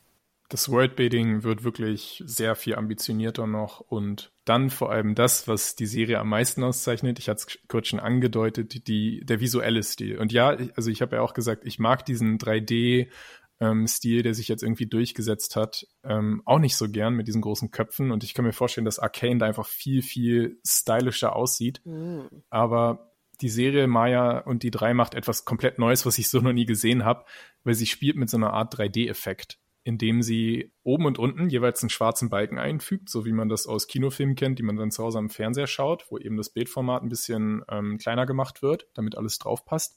Aber die Serie nutzt diesen Balken, indem sie ihn ab und zu mal bricht. Wenn zum Beispiel jemand sein, Zwer äh, sein, sein Schwert zückt, dann ragt dieses Schwert einfach über diesen schwarzen Balken hin und wieder hinaus. Oder wenn es eine große, bunte Zauberexplosion gibt, dann kommen diese Farben quasi, es wirkt dann wirklich ein bisschen so, als ob die aus dem Fernseher hinaus in einen selbst so reinfließen. Und da die Serie auch allgemein total bunt ist, weil es geht um Götter, also wirklich auch die verrücktesten Göttergestalten, also wirklich eine unfassbar spannende Mythologie, die ich so auch noch nie kennengelernt habe, das äh, aus dem mesoamerikanischen Raum. Die haben ja diese ganzen magischen Momente und dann sind da immer bunte Wolken, die explodieren und es gibt Action und ja, also ganz viel. Und das gipfelt dann in einem Finale, ohne da jetzt inhaltlich was zu spoilern. Aber für mich war das sehr viel cooler, größer, actionreicher als zum Beispiel Avengers Endgame. What? Und tatsächlich auch, was dann so die emotionalen äh, Einsätze angeht, hat mich das Ding echt umgehauen. Also es war, glaube ich, auch, ich weine sehr, sehr selten bei Serien, aber bei dieser Serie habe ich am Ende tatsächlich auch ein bisschen weinen müssen und allein deshalb schaut es euch bitte an. Krass, oh Gott, jetzt hast du mich aber komplett abgeholt. Genau, die Serie ist bei Netflix zu sehen, ist eine Netflix Original Produktion. Genau. War sie denn zumindest in den USA oder in ähm, Südamerika oder international sehr viel erfolgreicher als jetzt bei uns zum Beispiel? Denn ich würde mir ja dann schon eine zweite Staffel wünschen. Mm, Auch nicht unbedingt ähm, viel erfolgreicher. Also natürlich findet man dann in Amerika statt einer Review in Deutschland vielleicht zehn oder vielleicht inzwischen auch ein paar mehr. Aber ich glaube, das Problem ist einfach, dass die Leute denken, es ist eine Kinderserie und dann schauen sie vielleicht auch mal die erste Folge und denken sich, ja, okay, alles ganz nett, aber es ist mir zu albern und schauen dann eben nicht bis Folge vier oder so, wo sie dann merken, wow, okay, okay, das ist auch was für Erwachsene. Also ich habe da irgendwie auch kaum einen Bass mit, äh, bisher mitbekommen bei der Serie. Ach, wie schade. Okay. Ja. Na Judy, den können wir ja noch ähm, fabrizieren. Also schaltet ein in Maya and the Three, Maya und die drei, ne? Auf, Genau. ähm, ach, die drei sind dann wahrscheinlich ihre Gefährten. Genau. Ah. Ihre Gefährten. Ja. Und äh, auf Netflix, äh, genau. Und dann, äh, Bjane, vielen lieben Dank für diese super Einblicke. ja, ich danke dir. Und Mach's frohe gut. Weihnachten. Frohe Weihnachten. Weiter geht es mit dem Special Best of 2021 und ich habe den lieben Tim hier im Abstandsstudio. Moin Tim. Hallo. Wir werden jetzt über zwei, vielleicht auch drei Serien sprechen, die du rausgepickt hast und ich glaube, da ist etwas auf deiner neuen Serienliste, was wir alles nicht auf der Liste, also auf unserer Liste äh, irgendwie hatten und das irgendwie so aus dem Nichts kam, hatte ich das Gefühl, denn wir werden jetzt sprechen über Only Murders in the Building. Was ist das und worum geht's? Ähm, ja, ich stelle es mal ein, ein kleines bisschen vor. Und zwar ist es eine, ich würde sagen, eine, eine Krimi-Komödie man sagen, sehr, sehr klassisch angehaucht. Und darin geht es um äh, die New Yorker Charles, Oliver und Mabel. Und die wohnen in so einem, ja, eine Art luxuriöserem ähm, New Yorker Apartmentkomplex, der Arconia heißt. Und ja, als es eines Tages da Aufregung im Gebäude herrscht und sie ihre Wohnung temporär evakuieren müssen, finden sie sich alle drei so in so einem Café nebenan. Ja, da merken sie, dass sie trotz des großen Generationsunterschiedes, denn ähm, Charles und Oliver sind in ihren 60ern ah, ungefähr, plus minus. Plus plus, ne, würde ich sagen. Plus sogar im Fall von den beiden. Das sind, äh, denn die beiden werden von Steve Martin und, und Martin Short, also zwei richtigen Altmeistern gespielt, während Mabel von äh, Selena Gomez ge, äh, dargestellt wird. Und ja, äh, trotz ihres dann wesentlichen Generationsunterschiedes stellen die äh, drei dann in diesem Café fest, dass sie eigentlich eine große Leidenschaft verbindet. Und zwar, sie hören alle den gleichen True Crime Podcast. Und True Crime Podcast ist, ist halt für sie, das, das ist so das Freizeitding, was sie nebenbei alle sehr, sehr gerne machen.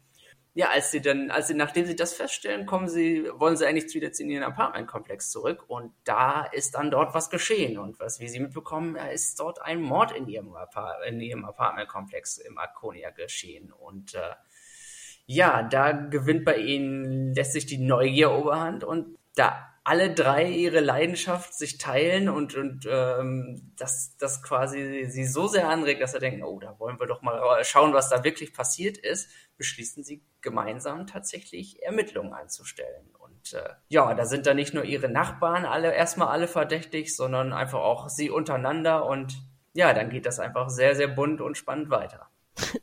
Ich fand ja schon mal den ersten Punkt, äh, ich finde ja immer Podcasts in Serien nerven irgendwie prinzipiell, oder? Also ich habe immer das Gefühl, wenn da irgendwo ein Podcast drin vorkommt, denke ich immer schon, rolle ich mit den Augen und denke so, ach, ätzend. Aber ich finde, hier funktioniert es wahnsinnig gut, weil auch so ein bisschen mit so Podcast-Jokes äh, gearbeitet wird. Ging's dir da ähnlich? Ja, und vor allem das man hat, es, es wird ja auch ein bisschen dieser, dieser Aufbau skizziert, dass ähm, gerade wenn Charles und Oliver sind ja jetzt nicht die nicht unbedingt technisch affin, sonst beziehungsweise sie kommen halt aus dieser älteren Generation und sie hören zwar Podcasts, aber das heißt auch längst nicht, dass sie Ahnung haben, wie man einen Podcast tatsächlich machen kann. Obwohl eben ähm, der ähm, Oliver sogar äh, Regisseur ist am Broadway, oder Regisseur war am Broadway. Also inszenieren kann er, aber wie man das in einem kleinen Stil macht und dann äh, nur Audio, das ist, äh, da müssen sie ein bisschen, es ist ein bisschen fummeliger, als sie sich das vorgestellt haben. Splash. Genau. Und ich musste auch sehr lachen, als sie dann natürlich einen Sponsor suchen und auch finden, ne, für den Podcast. Also da sind sehr viele so, ja, witzige Sachen rund um Podcast, aber es ist zu keiner Sekunde nervt es irgendwie. Denn ich glaube, das, was du ja auch schon andeutetest, die drei harmonisieren einfach ganz fantastisch miteinander. Und natürlich haben wir diesen Generationskonflikt, aber irgendwie, es funktioniert, Tim. Ich kann es gar nicht, ich versuche das Leuten zu beschreiben, was so diese Chemie ausmacht und ich komme nicht drauf. Du, ganz echt auf dem Papier. Nachdem ich das gesehen hatte, dachte ich auch, das passt. Also, ich meine, ich, ich, ich sehe ja durchaus ähm, jemanden wie äh, Martin Short und äh, Steve Martin, ist so eine Generation, die bestimmt auch schon mal in mehreren Filmen zusammengespielt. Und ich kann mir vorstellen, da, da kann man sich eben vorstellen, die harmonieren bestimmt ganz gut zusammen. Ich habe echt, echt gefragt, wie, wie passt Selena Gomez da rein? Gerade so als die Disney-Verbindung quasi zu den letzten Endes ja auch. Und nicht nur der, dieser Generation, die, also der Altersunterschied, der da drin ist. Passt sie zu denen? Kann sie mit denen harmonieren? Ich hätte auf dem Papier gesagt, äh, ich weiß es nicht. Und in der ersten Folge, da habe ich auch schon gedacht, na, passt es? Kann es passen? Ist, ist es möglich? Ich weiß es noch nicht. Und danach geht es aber wirklich ziemlich schnell, dass die, dass die, die Chemie zwischen ihnen stimmt einfach. Also das, das ist halt auch eben eine von diesen Sachen, wenn man sie gerade, wenn man sie tatsächlich, wie du schon gesagt hast, Leuten beschreibt, die wirklich schwer kritisch zu begründen ist. Weil einfach, die Chemie ist einfach manchmal bei manchen Leuten da zwischeneinander und bei manchen ist sie nicht da. Und bei ihnen passt sie einfach. Und äh, du hattest Selena Gomez schon erwähnt. Ich finde, sie ist jetzt, und ich glaube, das darf ich sagen, nicht die beste Schauspielerin der Welt. Und trotzdem mag ich sie wahnsinnig gerne hier in der Rolle. Und ich mag auch ihren, sage ich mal, Storyplot unheimlich gerne. Also äh, ich, ja, ich kann, du hast es gut beschrieben, ne? Ich kann es kritisch nicht in Worte fassen und trotzdem empfinde ich das irgendwie. Was für sie spielt, dass einfach auch alle drei auf ihre Art ähm, einen gewissen Charakter mitbringen. Nicht, nicht nur in die Rolle, sondern auch von außen schon so viel Charakter und Charisma haben, dass, äh, dass sie einfach ihren, ihren Rollen direkt was Besonderes verleihen. Weil Selena Gomez hat, hat das einfach. Also du kannst sagen, was du willst. Sicherlich definitiv nicht die beste Schauspielerin, aber sie hat irgendwie das gewisse Etwas. So also mhm. diese, diese Einstellung bringt sie halt auch in ihre Figur wunderbar rüber dann. Ich finde, da ist auch wahnsinnig viel Variation. Also ich glaube, es sind sogar, sind es zehn Folgen? Ich meine, ne? Ich habe es nicht nochmal mhm. geschaut. Ich glaube, das sind insgesamt zehn, ja. Und sie verlassen ja auch ab und zu mal das Gebäude. Wir haben zum Beispiel die siebte Folge, die auch so größtenteils aus der Sicht eines gehörlosen Bewohners äh, des Hauses ähm, erzählt wird. Fand ich auch eine wahnsinnig spannende Geschichte. Und äh, einzelne Figuren natürlich des Hauses kommen auch zu dieser Gruppe oder vielleicht auch nicht oder sind vielleicht auch verdächtig. Ich finde, da haben sie sehr viel Variation auch reingebracht. Ich hatte zu keiner Zeit das Gefühl, ich langweile mich jetzt gerade in irgendeiner Folge. Ja, eben, man, man, man folgt nicht nur stur ihnen, was man alle, also in, gewisses, äh, in gewisser Weise Weise natürlich auch möchte, weil du willst ja, dass die, die drei zusammen die Spuren aufnehmen, ihre, ihre Theorien austauschen. Das, das gehört ja dazu, dass, dass sie überall verfolgen, aber es sind auch gute einzelne, ich will nicht sagen Studien, sondern es ist einfach Perspektivenwechsel, die das frischer machen. Eben. Dazu kommen natürlich auch, dass das bei, bei so einem Murder Mystery tonnenweise Twists drin sind. Und die gehören da ja auch auf jeden Fall rein, um die Sache spannend zu halten. Und eben, selbst witzige Gastrollen haben sie mit dabei. Also, äh, ich glaube, war es ab der zweiten Folge so, da, da, da, da sieht man Sting einmal auf einmal auftauchen. und also für Leute, die den Wrestler kennen, äh, es ist der Sänger Sting, nicht der Wrestler Sting. äh, ja, also sie, sie wechseln ab, sie haben, sie haben nette Cameos und ich meine, allein die Sache, dass, dass, ähm, dass man mal wieder Steve Martin in irgendetwas sieht, das ist, äh, rechnet man gar nicht so sehr mit. Und ich muss sagen, zumal der auch ähm, an der Serie geschrieben hat, kann man wirklich sagen, ey, so, das ist, ich habe das äh, bei uns noch nicht, also ich glaube, wir haben intern mal was beschrieben zu der Serie, da habe ich auch gesagt, der, der Krimi und Komödie, der, der Mann kann einfach beides und er kann schreiben und schauspielern. Und ganz ehrlich, da sind auch, also wundert euch nicht am Anfang, wenn ihr reinschaut, das ist wirklich teilweise sehr klamaukiger Humor. Ne? Also wir sind jetzt teilweise auch wirklich so in der Klamaukiste in den 80ern wieder gelandet, wenn, wenn Steve Martin da irgendwie, ich weiß nicht, oder Martin Short hinfällt oder Steve Martin da betäubt an einem Fahrstuhl hängt oder irgend sowas. Und ja. trotzdem, Tim, ich habe mich totgelacht. Ich weiß gar nicht warum. Ich dachte mir, vielleicht entweder vermisse ich diesen Humor oder ich erinnere mich an den Humor. Und ich fand auch jetzt gerade so in Corona-Zeiten, wenn man wirklich mal so ein bisschen in so einem Down ist, ist Only Murders perfekt gerade. Es, es ist diese, diese nette Mischung aus Noir, Neo-Noir, Nostalgie und ja, eben tatsächlich diesen alten, klamaukigen Sachen. Äh, ich muss sagen, ich habe für die ja eh ein kleines Herz. Ich bin, ich, ich, ich bin jemand, der großer Leslie Nielsen-Fan war und von den Sachen. Und ich weiß, dass da ich, und ich kann auch verstehen, dass das nicht jedermanns Sache ist.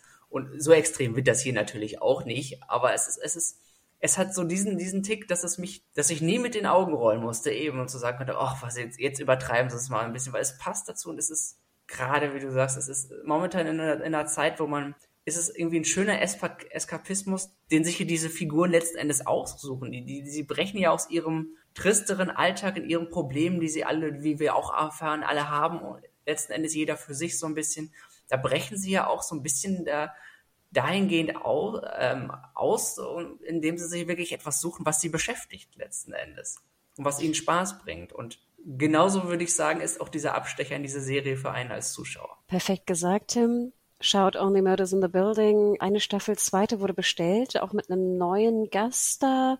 Mhm. Und die Folgen sind auf Disney Plus in Deutschland abzurufen, aber eigentlich originär eine Hulu-Serie, meine ich, oder? Ich glaube, Hulu ist das original, genau. Bei uns kriegt man das, das kann man es komplett bei Disney Plus sehen. Genau. Kommen wir jetzt zu einer weiteren Serie, und zwar jetzt so ein bisschen der ältere Teil, also eine wiederkehrende Serie, die wir besprechen wollen.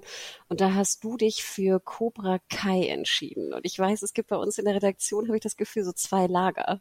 Ja, das habe ich auch gemerkt. Gerade wenn ich, wenn ich, wenn ich, ich, ich gucke, ich habe ja nochmal auf unsere Pilot Review geguckt, dachte, nein, wie kann das denn sein?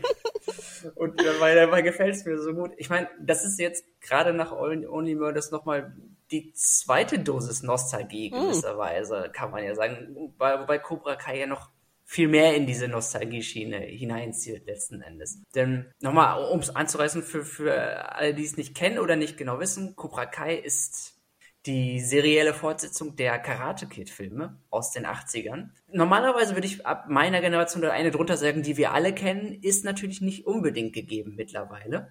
Aber ähm, für uns natürlich und, und für mich sehr, sehr bekannt gewesen. Die stellt so ein bisschen die Helden- und Schurkenverhältnisse aus diesen alten, äh, aus diesen alten Filmen, zumindest zu Anfang so ein bisschen aus, auf den Kopf. Und das ist so ein bisschen der, der kleine Kniff, mit dem diese Serie letzten Endes anfängt. Und die zeigt unsere ähm, die alten Charaktere, die wir da kennen, zwei in, äh, spezifisch, den äh, Danny LaRusso und ähm, von Ralph Macchio gespielt und äh, von Simeon Web, äh, Zapka gespielt, den Johnny Lawrence der damals der Bösewicht war. Ja, wir, es versetzt uns halt so ein bisschen in die, äh, in die Sicht von Johnny. Es setzt 25 Jahre, circa 25. Also es geht so ein bisschen mit der Zeit von damals in, in die heutige hinein. Also es spielt komplett in der Neuzeit. Eine neue Geschichte mit ähm, vielen alten Gesichtern. Genau, und das Interessante war, dass ja auch Cobra Kai eigentlich originär ein YouTube-Original war, als YouTube noch äh, fiktionale Serien produziert hat damals. Also Mhm. damals vor, was ist das, drei, vier Jahren jetzt?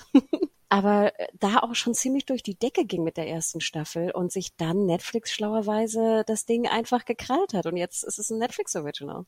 Also da, ich kann nur sagen, da haben sie, also jetzt äh, fernab von der Qualität der Serie, die, die mir gefällt, ähm, haben sie da einfach einen guten Deal gemacht, muss ich sagen. Einen guten Riecher gehabt, denn also was die Beliebtheit angeht, äh, ist, ist, es, ist es, denke ich, eins von den Formaten, was dort ziemlich, ziemlich weit oben ist. Ich würde sogar fast sagen, das ist so ein bisschen kurz hinter Sex Education fast rangiert, ne? Aber wirklich auch so eine Brand mittlerweile locker, geworden ist. Denke ich auch. Erzähl mal ganz kurz, ich habe nur die erste Staffel gesehen, nicht weil ich sie schlecht fand. Ich gehörte zu deinem Lager, glaube ich, in der Redaktion. Ich habe mich köstlich amüsiert über die erste Staffel. Ich fand, gehöre natürlich auch zu der Generation, die Karate Kid gesehen hat und mit den Anspielungen äh, sehr gut leben kann, sie natürlich kenne und drüber lachen muss. Und äh, mir hat es sehr gut gefallen, diese beiden, also diese beiden, diese gut-böse, das Spielchen damit, äh, damit auch ein bisschen zu brechen. Mein größter Kritikpunkt, den ich hatte, äh, war, dass ich das nicht mag, wenn immer betrunken Auto gefahren wird. Das ist so eine persönliche Geschichte, die ich sehr verabscheue in Serien und das tut hier der, der Blonde sehr oft, in der ersten Staffel zumindest. Johnny macht das, ja, kann ich mir vorstellen. Passt ja zu der Figur so ein bisschen. Genau, das gehört auch dazu, also jetzt zu der Figur, wie du schon sagtest, und ich kenne das ja auch aus den USA, das taten ja auch wahnsinnig viele, bevor es Uber gab oder so. Also ich kann mich davon auch nicht freisprechen, schon mal als Beifahrer da drin gesessen zu haben, aber es stört mich einfach, wenn es hier, sag ich mal, in so einer Jugendserie so ohne Konsequenzen fast stattfindet. Das war aber nur mein Kritikpunkt. Ein anderer Kritikpunkt war ja auch diese, sag ich mal, dieses bisschen bullige, ne? Also dass da auch verschiedene Kinder eventuell Mhm. runtergemacht werden können, was ich aber nicht so empfunden habe. Oder kann man das vielleicht so grob sagen, dass das auch viel die Kritik war an der an Cobra Kai? Das ist das, was ich so aufgenommen habe auch. Ist, das Ding daran ist zumindest auch bei zu, äh, was, was zumindest einige Punkte anbetrifft, ist, dass sie dem Charakter von Johnny Lawrence ja auch einfach treu bleiben. Man muss überlegen, wo der herkommt. Und das ist ja auch gerade ähm, einer der wichtigen Punkte und, und Begründung, warum er letzten Endes so eine Reise macht und wie er, wie er sich entwickelt. Denn so wie er zu Anfang der Serie ist, also ne, also ein bisschen abgehalftert und ähm, ja, so, also der, nicht nur der, se- sein allgemeiner Zustand, seine gen- generelle Einstellung, ne, dass das damals hat ihn so ein bisschen verfolgt, ihn so ein bisschen die Geschehnisse von damals und diese Reise, die er aber jetzt macht und diese persönliche Entwicklung, die er mitmacht, trotz seiner, seiner, sagen wir mal, noch Vorlieben, die etwas oldschool sind und seiner Einstellung, die ein bisschen, ähm, ja, äh, altmodisch sind in vieler Art und Weise, ähm, ist es gerade daran, ist es die Entwicklung, die er in den Staffeln auch durchmacht. Denn ähm, er ist nicht längst nicht so chaotisch in den, in den späteren Staffeln, wie er es in den ersten ist. Ach, interessant, okay. Nee, weil du hattest mir damals auch schon gesagt, ich muss unbedingt auch zweite und dritte Staffel, also zweite Staffel sowieso, aber auch die dritte Staffel gucken, weil ich glaube auch, wie du schon sagtest, damit wird ja auch gespielt, ne? Und ich finde es ja auch witzig, dass du sagst, so altertümlich, aber es ist halt ein Dude aus den 80ern, ne? Dass das schon als konservativ und komisch eigentlich angesehen wird in der heutigen Zeit. Ich weiß gar nicht, welches äh, technisches Gerät du hast. Internet, also oh Gott, ja, ich glaube, ich glaube, es war, war eine, es war eine Internetsache und äh, ich glaube auch ein Computer mit einem Laptop. Also sie lassen ihn und das ist auch der der äh, der wirklich witzigen Parts, wenn wenn wenn er mit Technik umgehen muss. Ah, das ist schlimmer als bei meinen Eltern, ehrlich gesagt. Und meine Eltern sind nochmal 30 Jahre älter als er. Äh, er, weil er es auch nicht will. Das ist so dieses typische, er hat gar keinen Bock auf diesen Technikkram und wenn er ihn dann, dann gezwungenerweise machen muss, oh Gott, das ist fürchterlich für ihn. Das, das hat aber auch einige äh, wirklich lustige Szenen zur Folge. Aber so habe ich das nämlich auch gesehen. Also um nochmal in diese, diese Lagergeschichte zu gehen, das ist wahnsinnig liebevoll mit Respekt zur, zum, zu den Filmen ähm, produziert wurde. Ja. Aber dass da natürlich nicht jetzt in einer Art und Weise irgendwie, so habe ich es zumindest gelesen, irgendwie Kampf, also Bullying irgendwie, also das Runtermachen oder Hauen von anderen Kindern oder Freunden, dass das nicht irgendwie im, äh, dass das nicht verschönt wird oder irgendwas. So habe ich das halt gelesen. Und das ist es nämlich, was dann äh, jeweils in den St muss sein, was was was in den Staffelfinals gibt es bisher eigentlich jedes Mal entweder bei dem ersten ist es das Turnier, bei den anderen zwei ist es halt jeweils eine riesige Prügelei. Auf die wird hingearbeitet, auf diese Konflikte, die diese, die die Charaktere, die diese mehreren Lager, es gibt nachher noch drei Lager, die sich dann auch wieder zusammenführen und dass auf diese Konflikte lange hingearbeitet wird die dann in Action gipfeln und kämpfen, aber vor allem ähm, werden dann auch deutlich Konsequenzen davon gezeigt. Also ich will jetzt, wenn gerade wenn du jetzt die zweite oder dritte nicht gesehen hast, das wäre ein riesen Spoiler, aber ähm, es wird schon sehr deutlich dargestellt, was passieren kann, wenn man, wenn man dann gerade äh, dem des Kampfsports mächtig ist und was, was, wenn, wenn dann Teenager ohne äh, wirklich Kontrolle oder Vorbilder, die es wirklich ihnen vorleben, äh, aufeinander losgelassen werden, was dabei passieren kann. Das wird durchaus gezeigt, auf jeden Fall sogar.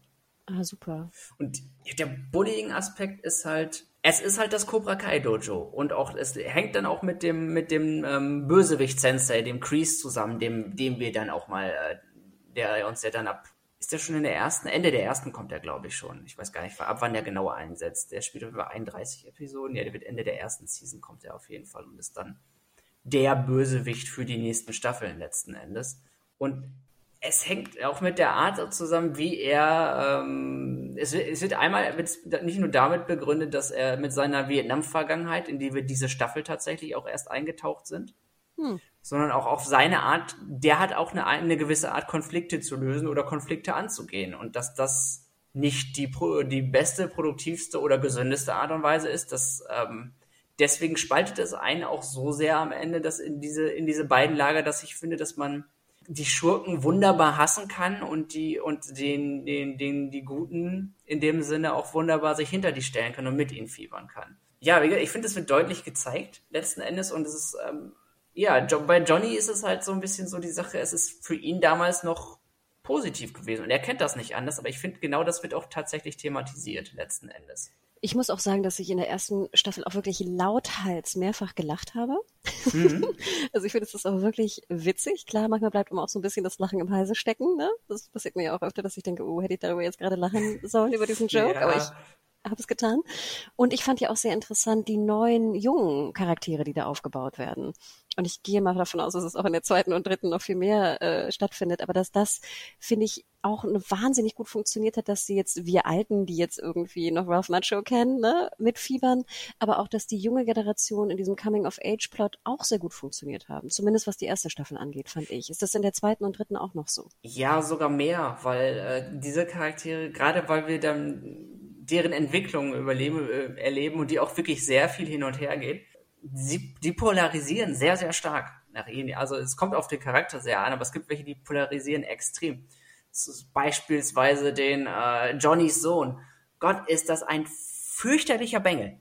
Also von, die, von, von Anfang an. Ich finde, der hat, der hat schon diesen, diesen Look, wo ich, den, den ich gewisserweise schon ein bisschen schleimig finde. Das ist, der ist wunderbar gecastet. Ich kann es nicht anders sagen. Also, das ist, und im, im Gegenteil, der Miguel finde ich, die finde ich super sympathisch und das, und das passt einfach super. Die, die entwickeln sich wunderbar und dementsprechend hat man, kann man sich wunderbar in diese, in diese Lager stellen und diese, gerade die, die, die jungen Charaktere sind, sind eben auch der Bezug auch fürs jüngere Publikum und letzten Endes funktioniert dieser Spagat, diesen zwischen Nostalgie und, und ähm, neuen Figuren zu machen, wunderbar.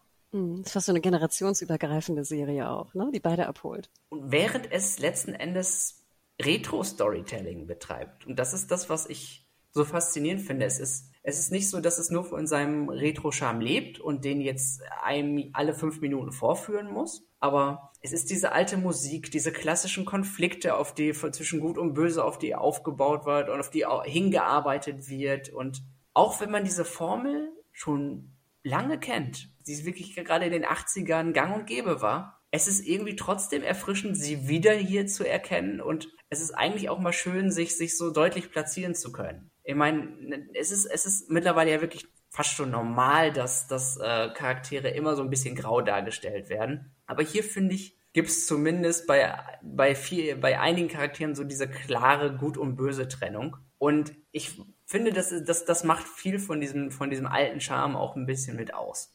Stimmt eigentlich, ne? Das war ja früher in diesen Kampfsportfilmen und, und ich weiß nicht, auch Rocky und ich weiß nicht was, ne? Hattest du immer so den krassen super Ja, if ne? he dies, he dies. Ich meine, ja. Stimmt. Ach, Tim, ich, ich darf nicht so viel mit euch sprechen, weil ich die ganze Zeit hier meine Liste, was ich gucken muss über Weihnachten, wird immer länger. Ich habe jetzt richtig Bock, Cobra Kai noch die zweite und dritte Staffel hinterher zu ballern.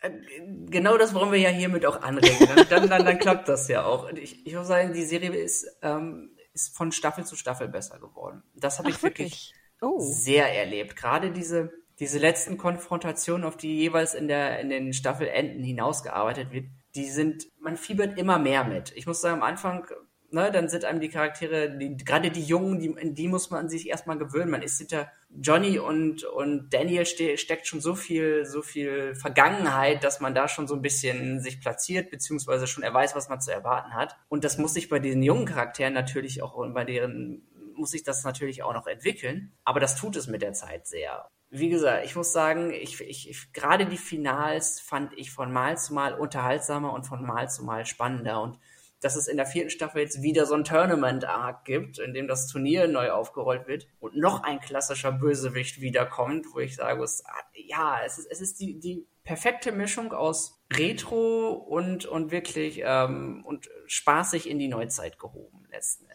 Wow, ich glaube, besser kann man es nicht sagen, ähm, dass äh, die Leute davon äh, zu überzeugen, reinzuschauen. Cobra Kai könnt ihr schauen auf Netflix. Und mhm. Tim, wir müssen ein bisschen anteasern. Wir werden uns noch mit einer anderen Serie einzeln beschäftigen, in einem Einzelpodcast, und zwar mit Arcane. Ich glaube, viele Serienjunkies oder Hörer und Hörerinnen dieses Podcasts haben auch schon davon gehört. Wir müssen einen Einzelpodcast machen, Tim. Wir haben keine Zeit mehr, wir machen es in einer einzelnen Folge. Sehr, sehr gerne. Du hast mich überzeugt. Ich weiß, ich war spät dran, aber du hattest in allen Punkten recht. Und mit Arcane habe ich auf dich gehört und bin sehr dankbar. Und bei Cobra Kai werde ich es natürlich auch machen. Also, dann frohe Weihnachten schon mal für die anderen Hörenden da draußen. Und wir, wie gesagt, hören uns nochmal bei Arcane. Bis bald. Alles Gute. Das war der erste Teil des großen Redaktionsspecials von den Serienjunkies zu Weihnachten. Denkt immer dran, wir konnten leider nicht über alle besten Serien neu und alt sprechen, äh, die 2021 rausgekommen sind. Es gab wirklich strenge Vorgaben, wer was mitbringen durfte und wie lange wir darüber sprechen konnten. Wir wollten auch so ein bisschen vielleicht die Serien betrachten, die wir auch in den Einzelpodcasts zum Beispiel noch nicht so extrem besprochen haben. Also denkt da immer so ein bisschen dran und es wird ja auch noch den äh, zweiten Teil geben, der am 28.12. veröffentlicht werden soll. Das sind die Pläne bis jetzt. Da kann noch mal ein bisschen was passieren, aber eigentlich sollte das klappen. Auch in, den, äh, in der Episodenbeschreibung werden alle Serien noch einmal erwähnt werden, wo man diese gucken kann in Deutschland. Also ihr müsst jetzt nicht äh, nochmal zurückspulen oder wild irgendwie mitschreiben. Nein, das ist alles in den Show Notes drin. Schaut da einfach rein oder schaut auch auf serienjunkies.de jetzt über die Feiertage, denn dort sind alle möglichen Best-of-Fotostrecken, die die Redaktion da gekloppt hat. Und wir sind natürlich auch immer gespannt darauf, was ihr darüber denkt, wie euer Jahr war, was eure besten Serien waren, neu und auch alt. Jetzt aber, also genießt Weihnachten, schöne Feiertage, kommt ein bisschen runter, bleibt gesund natürlich und Teil 2, 28. Macht's gut. Ciao, ciao.